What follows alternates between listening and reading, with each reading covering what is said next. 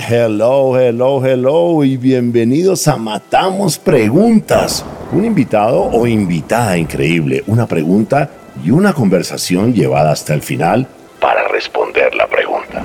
Sin decir más, aquí tienes tu host, el gringo loco, Robbie J. Fry.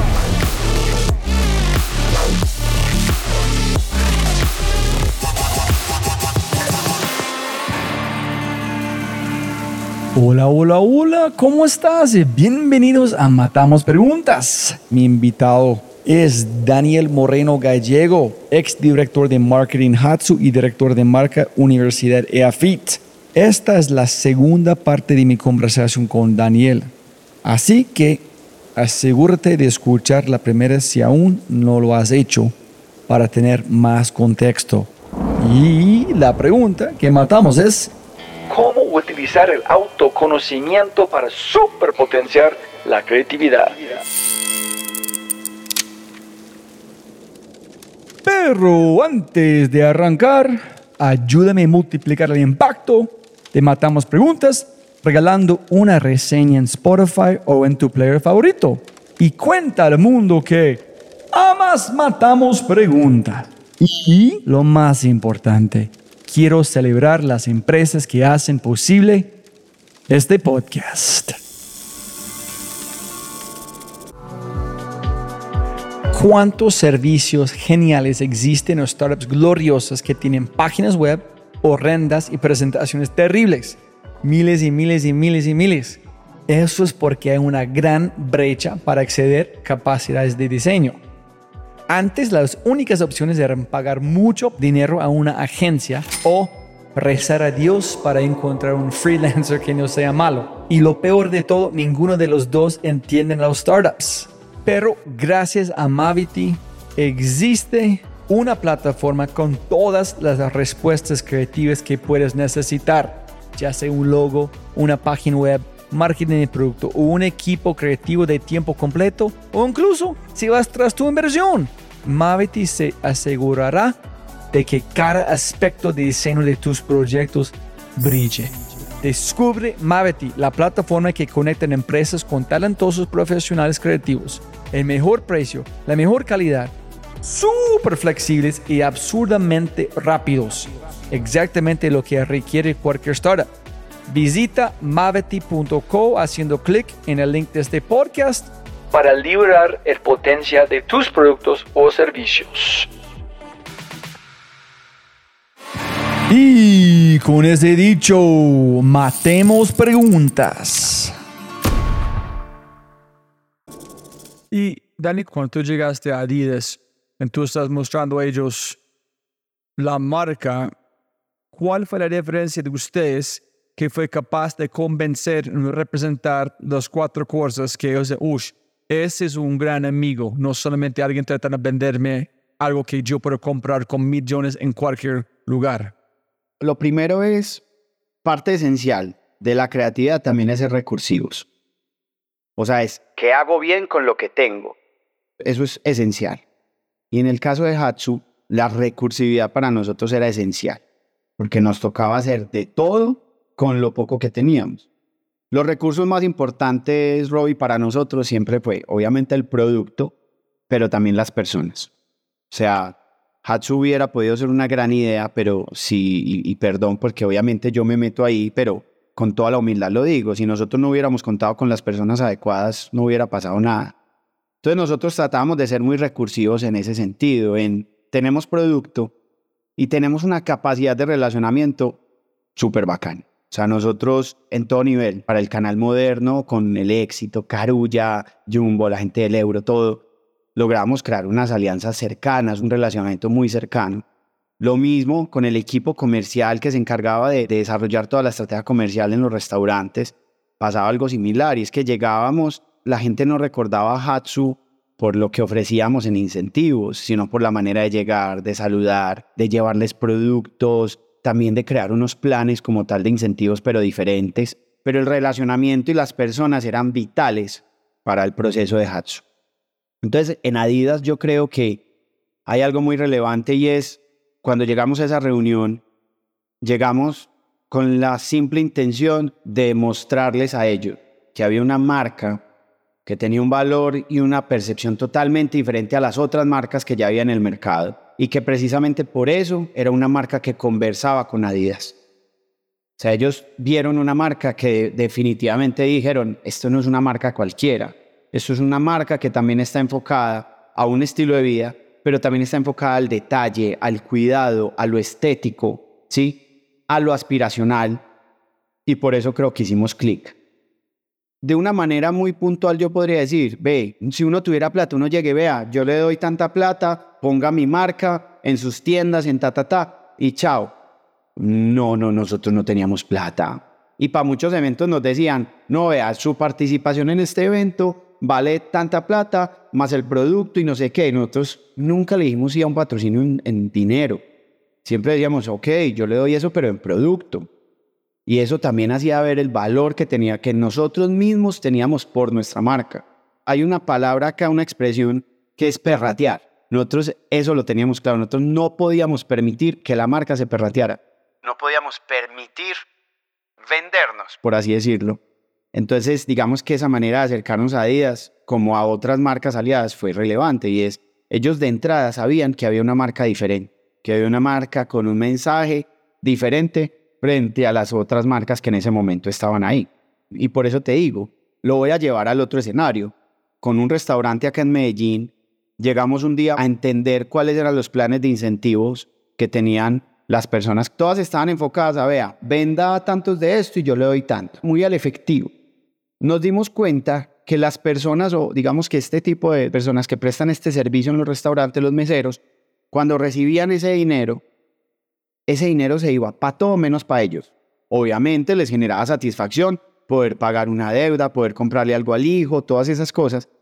Y nosotros dijimos, vení, seamos relevantes.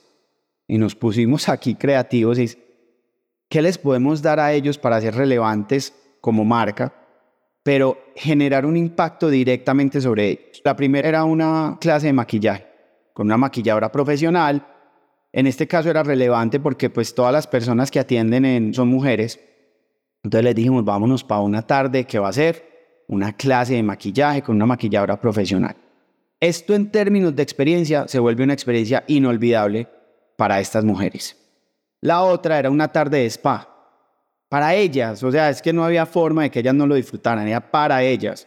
Y era una tarde de spa, cámara bronceadora, masajes, no sé qué. Robbie, de una manera muy recursiva, muy creativa y muy sencilla, logramos ser relevantes para estas mujeres. ¿Qué pretendíamos al final? Ser la primera opción en las sugerencias de bebidas. Estar en el corazón de estas mujeres. Pero la idea principal fue cuál es el dolor, conocer tu cliente, cuáles son sus valores. No, yo veo de muchas formas. ¿Cómo lo viste vos o ustedes? ¿Cuál fue el plan de, entre comillas, de ataque? ¿Cómo podemos ser diferentes, pero fieles a quien somos? Ahí sí otra vez vuelvo a la teoría. Todo proceso creativo debe empezar con comprensión. O sea, yo entender, ser capaz de investigar, traer toda la información relevante sobre el problema o el reto, comprenderlo para poder resolverlo de una manera efectiva ¿sí? y asertiva, que no, no siempre todas las soluciones obedecen a, la manera más efectiva. Y creo que es Einstein el que dice, si me dan 60 minutos para resolver un problema, paso 55 minutos comprendiendo el problema. Entonces la comprensión es esencial en los procesos creativos. En este caso, digamos que el reto era cómo nos conectamos de una manera relevante, no forzada, ni tampoco libreteada, como vea, el libreto suyo es este, no, de una manera muy natural y muy orgánica, cómo somos relevantes para estas personas. La respuesta, obviamente la encontramos desde las conversaciones que pudimos tener con ellas y con los restaurantes y los representantes del restaurante.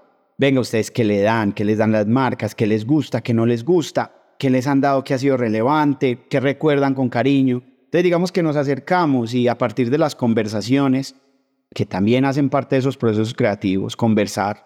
Yo, por ejemplo, acá al equipo de diseño gráfico de, de AFID, siempre les digo, ah, llegó el reto, muy bien, pero hay que ir a conversarlo, hay que ir a profundizarlo. Y si ya hablamos con el que lo está solicitando, que es un profe o lo que sea, pues vamos y hablamos con más, vamos y nos metemos a las aulas, a las clases, vamos al campus, caminamos, conversamos, o sea, comprendamos a fondo qué es lo que esta gente necesita o qué es lo que esto representa.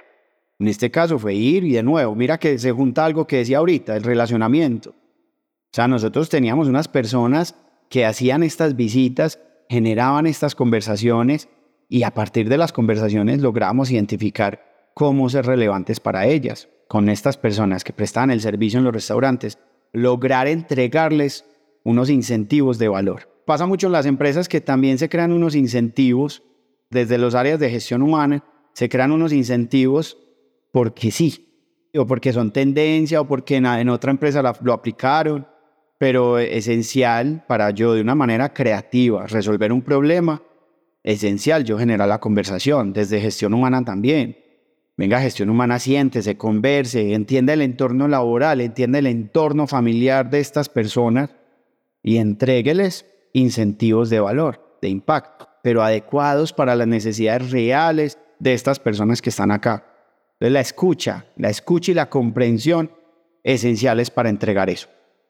Y autoconocimiento de ambos lados, es decir, ayudar a alguien más a autoconocerse y también permitir a alguien más liberar su autoconocimiento. Si me entiendes dónde voy con la cosa, autoconocimiento puede pasar de uno a otro por uno mismo. Bueno, entonces ahí abro con algo y es, pues abro esta respuesta con algo muy importante y es, para yo resolver un problema de la manera correcta, debo hacer las preguntas correctas. Si yo no pregunto, si yo no entiendo el problema, pues obviamente para la comprensión del problema depende de las preguntas que yo haga. Entonces, creo que lo primero es, para yo resolver algo bien, debo preguntar bien.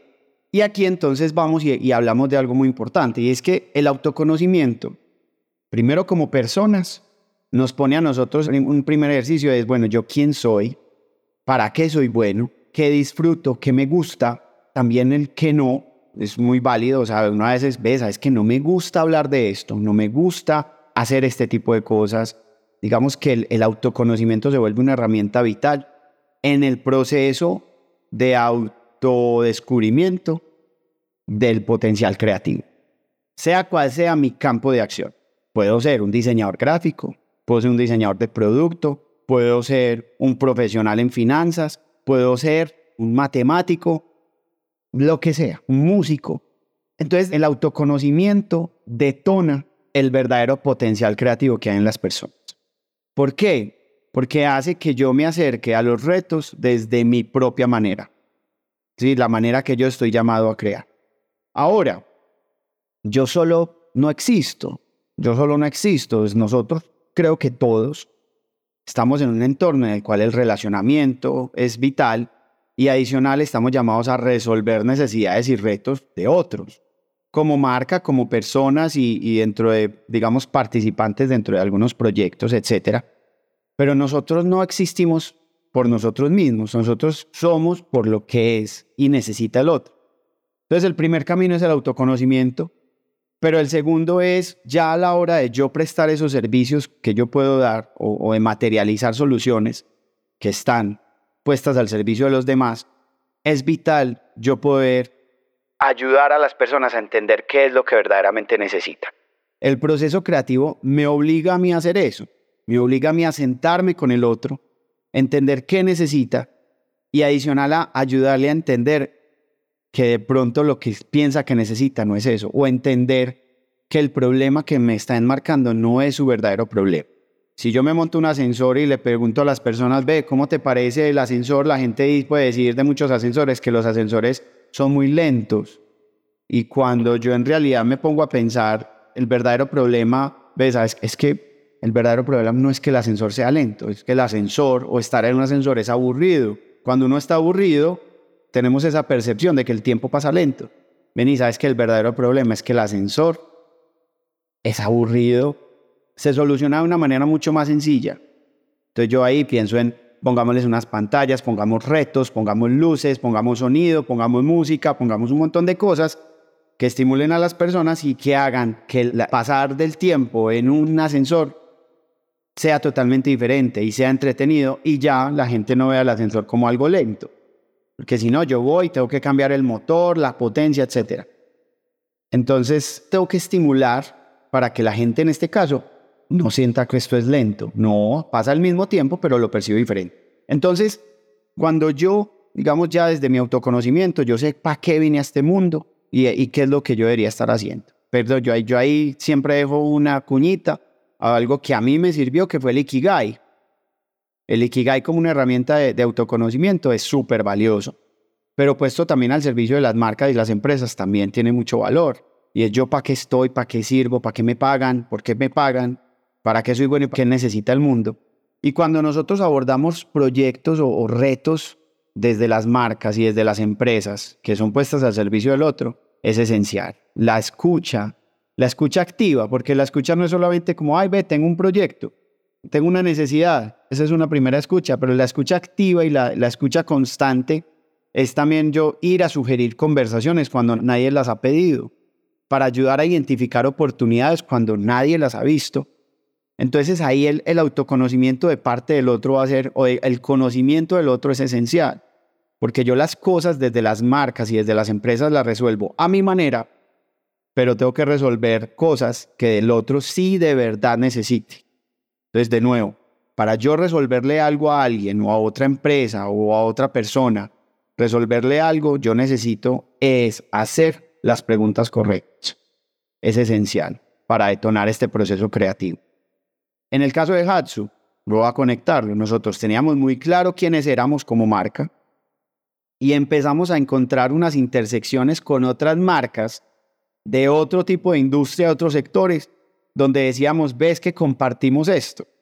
Ahora, ¿cómo era el comportamiento de Hatsu frente a esos diferentes amigos? Era diferente y obedecía a entender las expectativas y las motivaciones de esas otras marcas y amigos para poderles entregar una versión de Hatsu que se acomodaba a sus necesidades.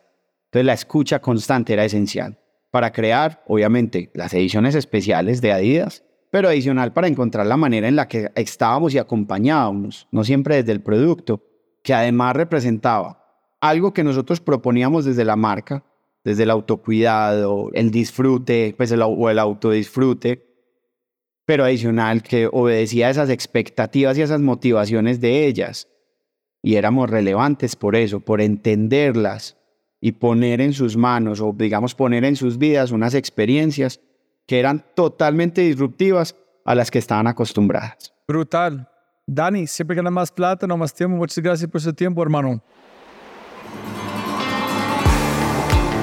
Si te gozaste este podcast y te gustaría escuchar más, ojalá que sí, por favor, déjame saber qué invitados, qué temas y qué preguntas te gustaría que matemos. Déjame un mensaje aquí, sí, en Spotify o en cualquiera de mis redes sociales usando arroba robijfry. Y también, si quieres la versión extendida de este podcast, Debes ser un miembro de Quinto y puedes encontrar todo en quinto.ai, k i n n t -O Muchas gracias por escuchar y siempre puedes ganar más plata, pero no más tiempo. Chau, chau, chau.